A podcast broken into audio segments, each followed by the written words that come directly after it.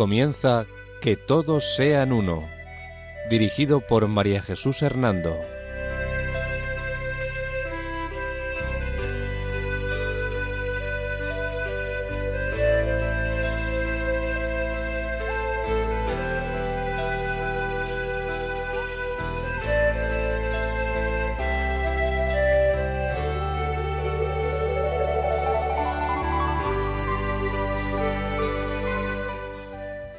Buenas tardes, queridos oyentes de Radio María. Al caer de la tarde de este sábado y bajo la protección de María, volvemos a estar con ustedes en este programa titulado Que todos sean uno. La dirección del programa corre a cargo de mi persona, María Jesús Hernando, y a mi lado, como colaborador, tenemos a Eduardo Ángel Quiles. Buenas tardes, queridos oyentes. Hoy, en nuestro programa, vamos a continuar con el tema del ecumenismo o el diálogo entre las iglesias y comunidades cristianas. Este va a ser el sumario del programa. La unidad y la unicidad de la Iglesia Católica. La unidad y sus rupturas. La Iglesia de Jesucristo subsiste en la Iglesia Católica. Grados en la comunión de las otras iglesias con la Iglesia Católica. Los elementos de santidad y verdad o bona ecclesie entre las diversas iglesias cristianas.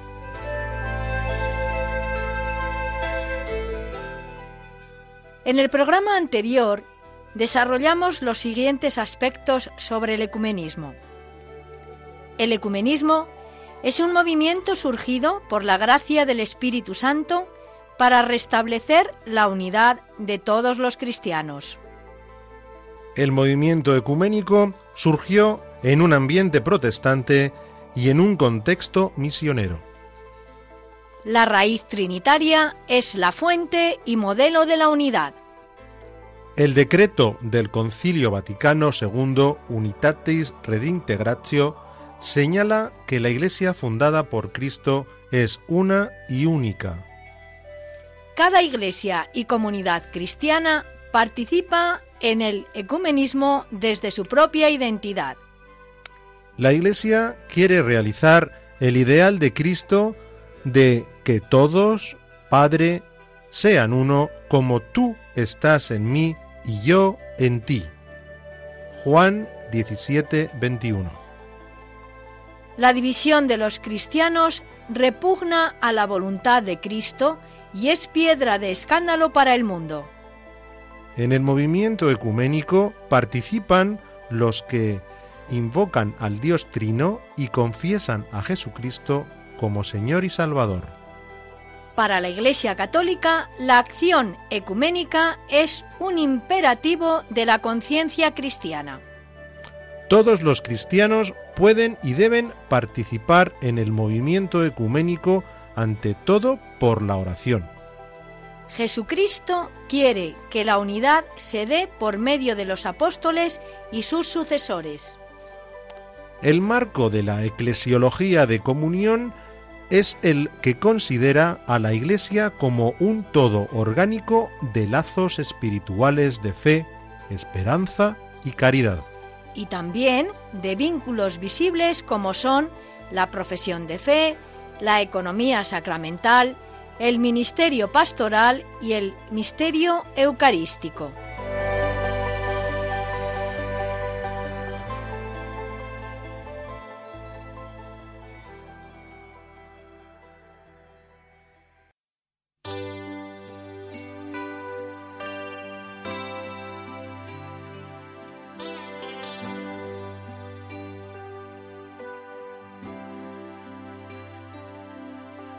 Señor, toma mi vida nueva antes de que la espera desgaste años en mí.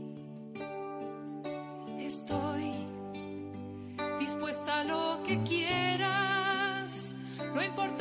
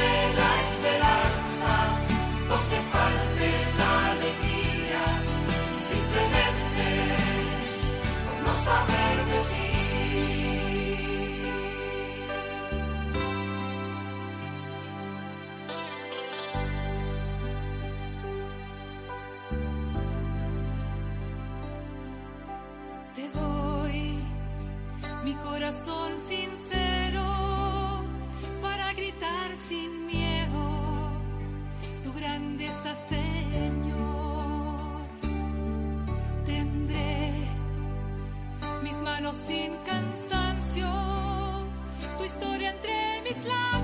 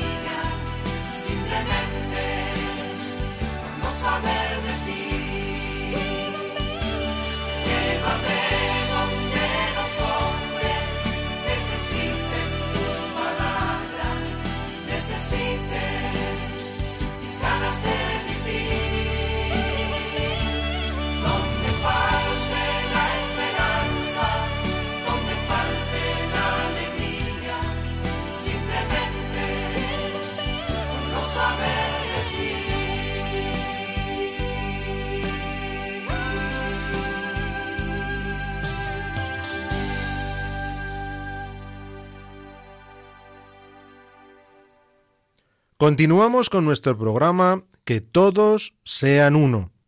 Pero antes de ello, recordarles que pueden escribirnos al correo electrónico que todos sean uno arroba radiomaria.es. Todo junto y con letra minúscula. Repetimos, que todos sean uno arroba radiomaria.es.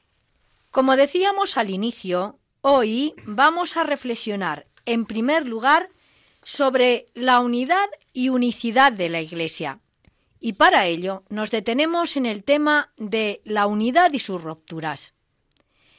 El decreto del Concilio Vaticano II Unitatis Redintegratio nos dice que por fuertes que sean los principios de unidad, la flaqueza humana ha contrariado el designio divino. A veces nos inculpa de ambas partes, como nos dice el número 3 del decreto del Concilio Unitatis Redintegratio. Sin embargo, asevera el Papa San Juan Pablo II en la encíclica Ut Unum Sint número 1, la Iglesia una no se ha disgregado en fragmentos varios. Estas son las palabras literales del documento. La Iglesia Católica afirma que durante los dos mil años de su historia ha permanecido en la unidad con todos los bienes de los que Dios quiere dotar a su Iglesia. Y esto a pesar de las crisis con frecuencia graves que la han sacudido, las faltas de fidelidad de algunos de sus ministros y los errores que cotidianamente cometen sus miembros. Y este mismo principio lo manifestaba ya el Concilio Vaticano II en la Constitución Lumen Gentium número 8. Es este un principio decisivo. La Iglesia de Jesucristo, establecida y organizada en este mundo como una sociedad, subsiste en la Iglesia Católica, gobernada por el sucesor de Pedro y por los obispos en comunión con él. Si bien fuera de su estructura se encuentran muchos elementos de santidad y verdad que, como bienes propios de la Iglesia de Cristo, impelen hacia la unidad católica. Por consiguiente, la Iglesia de Jesucristo subsiste en la Iglesia católica. Examinemos más despacio qué significa esta afirmación y cómo son los grados en la comunión.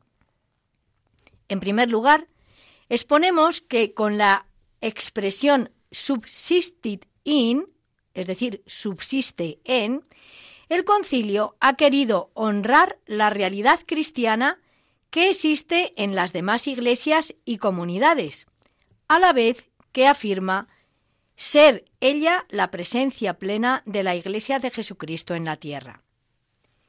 Esos elementos de santidad y verdad, elementa seu bona ecclesie, se hallan presentes fuera del recinto visible de la Iglesia católica y permiten hablar de verdadera comunión entre los cristianos, aunque imperfecta. Así lo manifiesta el número 3 de Unitatius Redintegratio. Por lo tanto, señalará San Juan Pablo II en la encíclica Ut Unum Sit número 11, es decir, llamada a la unidad, que es lo que significa esta encíclica, lo siguiente. La Iglesia se reconoce unida por muchas razones con quienes, estando bautizados, se honran con el nombre de cristianos, pero no profesan la fe en su totalidad o no guardan la unidad de comunión bajo el sucesor de Pedro.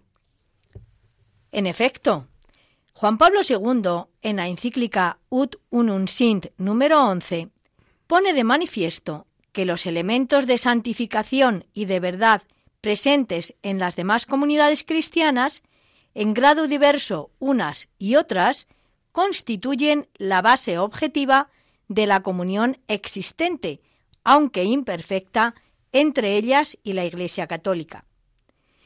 En la medida en que estos elementos se encuentran en las demás comunidades cristianas, la única Iglesia de Cristo tiene una presencia operante en ellas. Expliquemos más detenidamente qué son los elementos de santidad y verdad o bona ecclesi. El decreto Unitatis Reintegratio, en el número 3, enumera algunos de estos bienes de santidad y de verdad que provienen de Cristo y a Él conducen. Voy a enumerarlos. La Sagrada Escritura como norma de fe y de vida. El sincero celo religioso. La creencia con amor en Dios Padre Todopoderoso y en Cristo, Hijo de Dios Salvador. Todos y todas las iglesias cristianas están selladas con el bautismo por el que se unen a Cristo. La aceptación o recibimiento de otros sacramentos en sus propias iglesias o comunidades eclesiásticas. Los bienes de santidad y verdad en ellos existentes son ya verdaderos elementos de comunión, como son, por ejemplo, la vida de la gracia, la fe, la esperanza y la caridad, y también los dones interiores del Espíritu Santo. Leemos el texto del decreto Unitatis Redintegratio número 3, donde se aseveran estas ideas que acabamos de enumerar. De entre el conjunto de elementos o bienes con que la Iglesia se edifica y vive, algunos, o mejor, muchísimos y muy importantes, pueden encontrarse fuera del recinto visible de la Iglesia católica. La palabra de Dios escrita, la vida de la gracia, la fe, la esperanza y la caridad, y algunos dones interiores del Espíritu Santo y elementos visibles. Todo esto, que proviene de Cristo y a Él conduce, pertenece por derecho a la única Iglesia de Cristo. Además de estos aspectos, la Constitución del Vaticano II Lumen Gentium en el número 15 se fija tanto en aspectos jerárquicos, sacramentales y de piedad que poseen algunos de los hermanos separados entre los que se encuentran los orientales, como en los hermanos que también en estas iglesias han dado la vida por confesar su fe en Cristo. Escuchemos el texto para comprobar todo ello. La Iglesia se reconoce unida por muchas razones con quienes estando bautizados se honran con el nombre de cristianos, pero no profesan la fe en su totalidad o no guardan la unidad de comunión bajo el sucesor de Pedro. Muchos de entre ellos poseen el episcopado, celebran la Sagrada Eucaristía y fomentan la piedad hacia la Virgen, Madre de Dios. Añádese a esto incluso cierta verdadera unión en el Espíritu Santo, ya que Él ejerce en ellos su virtud santificadora con los dones y gracias y a algunos de entre ellos los fortaleció hasta la efusión de su sangre. Esta alusión a los mártires que hace este número 15 como patrimonio común de todos los cristianos viene desarrollada en la encíclica del Papa Juan Pablo II Ut Unum Sin en el número 84. La comunión no plena de nuestras comunidades está en verdad cimentada sólidamente, si bien de modo invisible, en la comunión plena de los santos, es decir, de aquellos que al final de una existencia fiel a la gracia están en comunión con Cristo glorioso. Estos santos proceden de todas las iglesias y comunidades eclesiales, que les abrieron la entrada en la comunión de la salvación. San Juan Pablo II, también, en la encíclica Ut Unum Sint número 12, vuelve a señalar la importancia de la celebración de la Eucaristía en las iglesias ortodoxas. Leemos el texto. Esta comunión existe especialmente con las iglesias orientales ortodoxas, las cuales, aunque separadas de la sede de Pedro, permanecen unidas a la Iglesia católica mediante estrechísimos vínculos, como son la sucesión apostólica y la Eucaristía válida, y merecen por eso el título de iglesias particulares.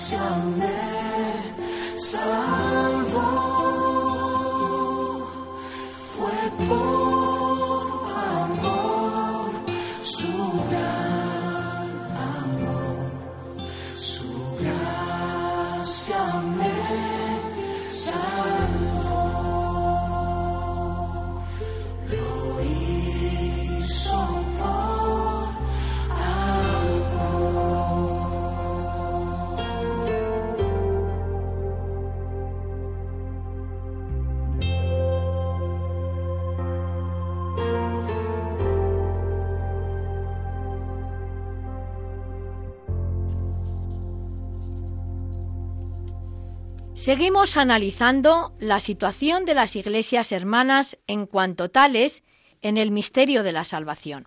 Así, acudimos de nuevo al decreto del Concilio Vaticano II Unitatis Redintegratio número 3 para fijarnos en aspectos como los siguientes. Primero, señala este documento, los cristianos que ahora nacen en esas iglesias y comunidades no tienen culpa de la separación pasada. Además, la fe y el bautismo les incorpora a Cristo y, por tanto, a la Iglesia, aunque esta comunión no sea plena. Y además, son auténticos cristianos, amados por la Iglesia y reconocidos como hermanos. Además, los bienes de salvación de la Iglesia de Cristo alcanzan a los cristianos precisamente en cuanto miembros de sus respectivos grupos. Son esas iglesias y comunidades cristianas como tales las que, aun padeciendo deficiencias según el sentir católico, de ninguna manera están desprovistas de sentido y valor en el misterio de la salvación, porque el Espíritu de Cristo no rehúsa servirse de ellas como medios de salvación, cuya virtud deriva de la misma plenitud de gracia y de verdad que fue confiada a la Iglesia Católica. Además, el fundamento de este valor salvífico no se halla en estas comunidades en cuanto separadas, sino en cuanto son partícipes de la única economía salvífica. Refiriéndose a estos principios y dando por hecho que estas iglesias están separadas de la Iglesia Católica, dice también San Juan Pablo II en la encíclica Ut Unum Sit en el número 14 lo siguiente. Todos estos elementos llevan en sí mismos la llamada a la unidad para encontrar en ella su plenitud. No se trata de poner juntas todas las riquezas diseminadas en las comunidades cristianas con el fin de llegar a la iglesia deseada por Dios. Los elementos de esta iglesia ya dada existen juntos en su plenitud y en la Iglesia católica y sin esta plenitud en las otras comunidades. El ecumenismo trata precisamente de hacer crecer la comunión parcial existente entre los cristianos hacia la comunión plena en la verdad y en la caridad. Asimismo, la carta Communionis Notio, escrita por la Congregación para la Doctrina de la Fe con la intención de señalar algunos aspectos de la Iglesia, considerada como comunión, expresa en su número 17 la falta de comunión de muchas iglesias y comunidades cristianas con el sucesor de Pedro. Escuchemos este texto de la carta Comuniones Notio de la Congregación para la Doctrina de la Fe.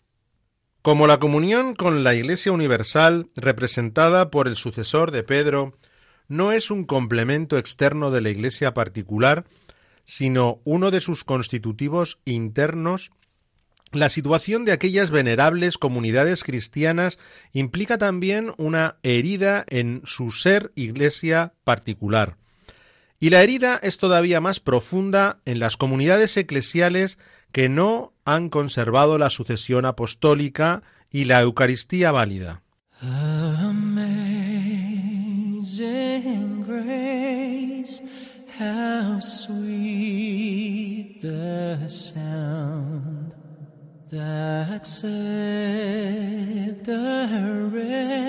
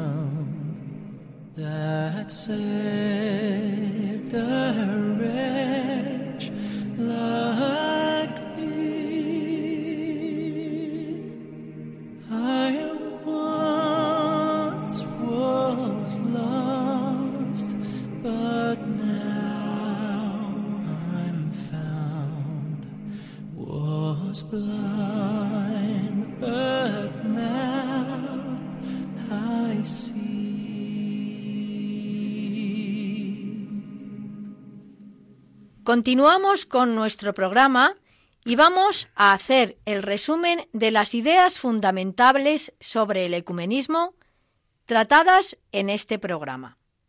En primer lugar, hemos hablado de la unidad y sus rupturas como consecuencia de la flaqueza humana que ha contrariado el designio divino, a veces no sin culpa de ambas partes. La herida es todavía más profunda en las comunidades eclesiales que no han conservado la sucesión apostólica y la Eucaristía válida. Pero los cristianos que ahora nacen en esas iglesias y comunidades no tienen culpa de la separación pasada. La Iglesia una no se ha disgregado en fragmentos varios porque durante más de dos mil años ha permanecido en la unidad a pesar de las graves crisis que con frecuencia la han sacudido. La Iglesia de Jesucristo subsiste en la Iglesia católica, gobernada por el sucesor de Pedro y por los obispos en comunión con él. Ahora bien, fuera de la Iglesia católica también hay muchos elementos de santidad y verdad, como bienes propios de la Iglesia de Cristo, que permiten hablar de verdadera comunión entre los cristianos, aunque ésta sea imperfecta. Estos elementos de santidad y verdad que provienen de Cristo y conducen a Él y a su salvación son, entre otros, la creencia en la Trinidad, la Sagrada Escritura, el sacramento del bautismo, la vida de la gracia y la fe, la esperanza y la caridad. Asimismo, los mártires de las diversas iglesias cristianas son patrimonio común de todos los cristianos, pues todos ellos han entregado su vida por confesar la fe en el único Salvador, Jesucristo. Existe una esencial comunión con las iglesias orientales ortodoxas, porque, aunque están separadas de la sede de Pedro, permanecen unidas a la Iglesia católica por vínculos como la sucesión apostólica y la Eucaristía. El ecumenismo trata de hacer crecer la comunión parcial existente hacia la comunión plena en la verdad y en la caridad. Pues bien, señaladas estas ideas que resumen el programa que hemos tratado, ahora, antes de finalizar nuestro programa, vamos a dedicar unos minutos a informar sobre los acontecimientos más recientes relacionados con el diálogo ecuménico y el interés por las otras iglesias y comunidades cristianas, con el diálogo interreligioso y el conocimiento de las otras religiones, y las noticias sobre las sectas y los peligros y problemas en las que éstas envuelven a muchas personas.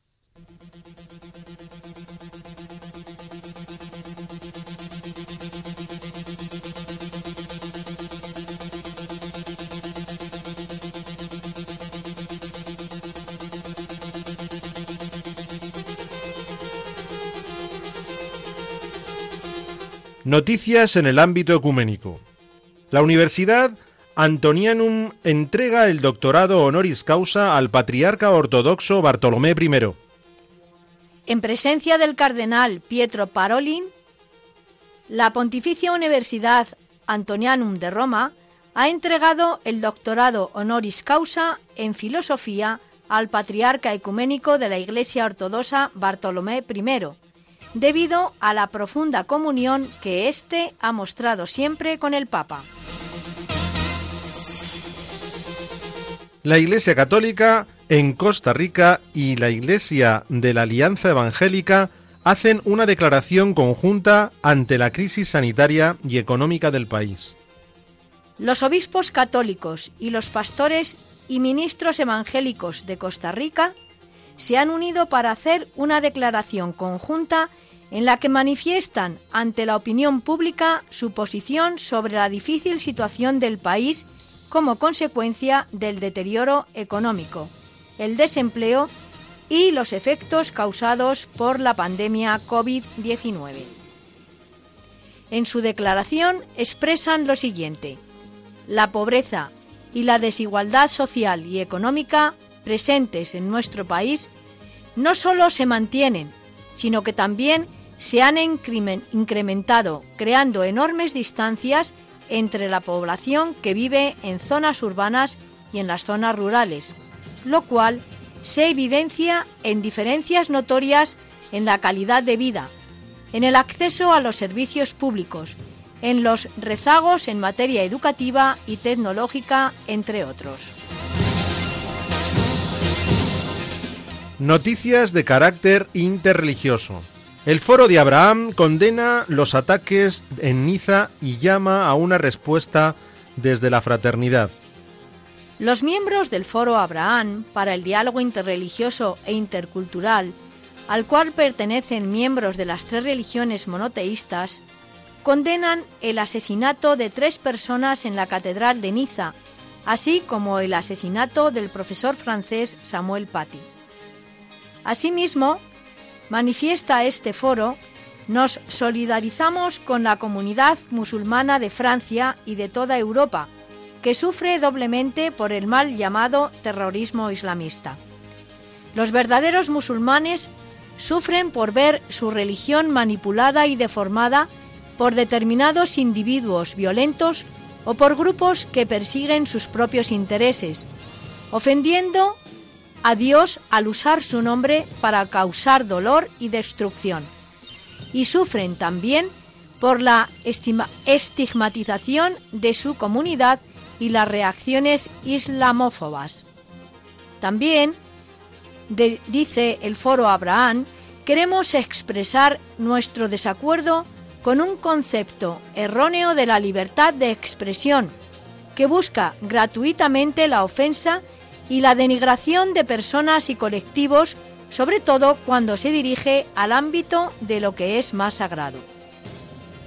Desde el foro Abraham quieren hacer una llamada a los creyentes de todas las religiones y a todas las personas de buena voluntad para crear lazos de amistad y fraternidad, porque todos somos una misma familia humana.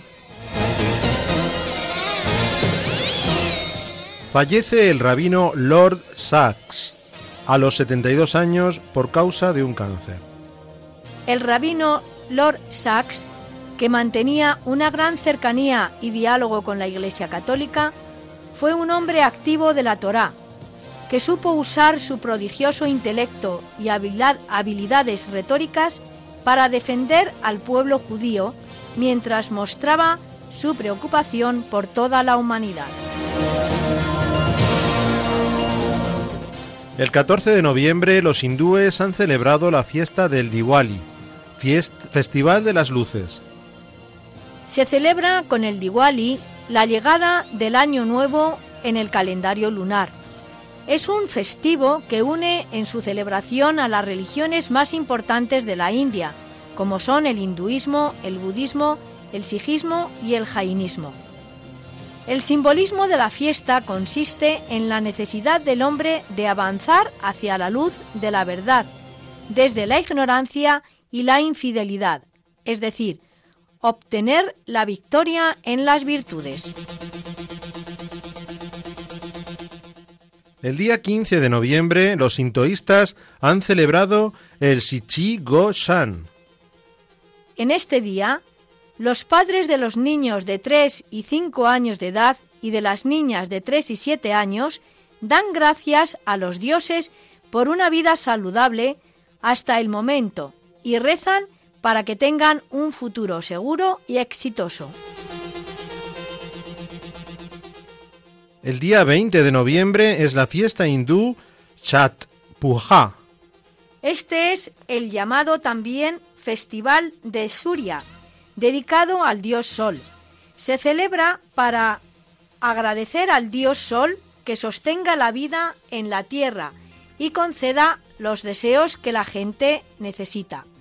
Durante unos cuantos días se realizan baños santos, ayuno y abstinencia de agua, mientras se llevan a cabo oraciones y ritos. Noticias sobre sectas proporcionadas por Inforríes. Boletín electrónico de información sobre el fenómeno de las sectas y la nueva religiosidad. Mujeres prostituidas en España amenazadas con santería y conjuros de magia negra. Pomba Gira es el nombre de un espíritu afrobrasileño rebelde que suele ser venerado por prosénetas y tratantes para evitar que las mujeres abandonen los burdeles. A la diosa de los prostíbulos se la invoca como hermosa dama de la noche. Las mujeres prostituidas sienten, por un lado, el temor de que algo les pasará si deciden escapar o cambiar de estilo de vida, pero también acuden en busca de protección.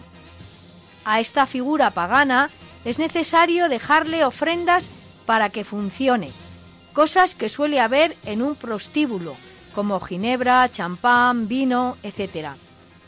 En estos rituales, la magia blanca y magia negra se realizan sacrificios de animales practicados por maestros santeros como coacción para las mujeres de origen brasileño, mujeres latinas, donde estas prácticas están muy arraigadas y en la sociedad. Una medida coactiva con la que los prosénetas se granjean la obediencia, la confidencialidad y la fidelidad de las mujeres, las cuales no se atreven a protestar y ni mucho menos a denunciar a sus explotadores. La justicia española rechaza de nuevo el intento de la Iglesia Pastafari de inscribirse como entidad religiosa. La iglesia del monstruo del espagueti volador, conocida también como iglesia Pastafari, no podrá inscribirse en el registro de entidades religiosas del Ministerio de Justicia, porque considera el Ministerio que los fines de esta asociación, venerar a un tallarín como ser supremo, son ajenos a una entidad de carácter religioso al tratarse de una parodia o imitación burlesca de algunas religiones, en especial del cristianismo, mediante palabras, expresiones, fotografías, parodia del Padre Nuestro Cristiano, etc., que se presentan claramente como una imitación o burla grotesca.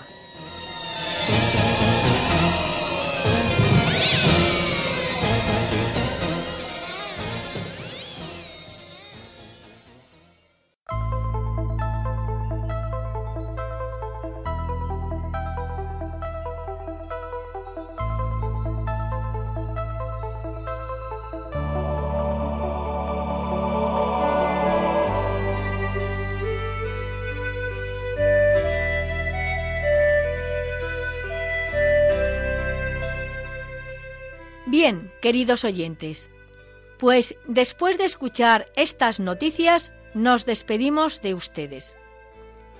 La dirección del programa ha corrido a cargo de mi persona, María Jesús Hernando, directora de este programa, y su colaborador, Eduardo Ángel Quiles.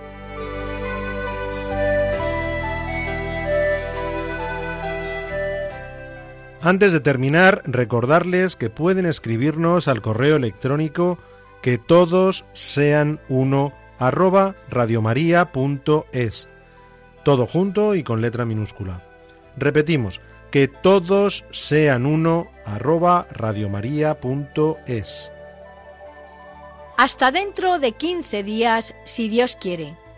Que María nos guíe en nuestro caminar y en la búsqueda del diálogo interreligioso y el diálogo ecuménico. Buenas tardes y gracias por escucharnos.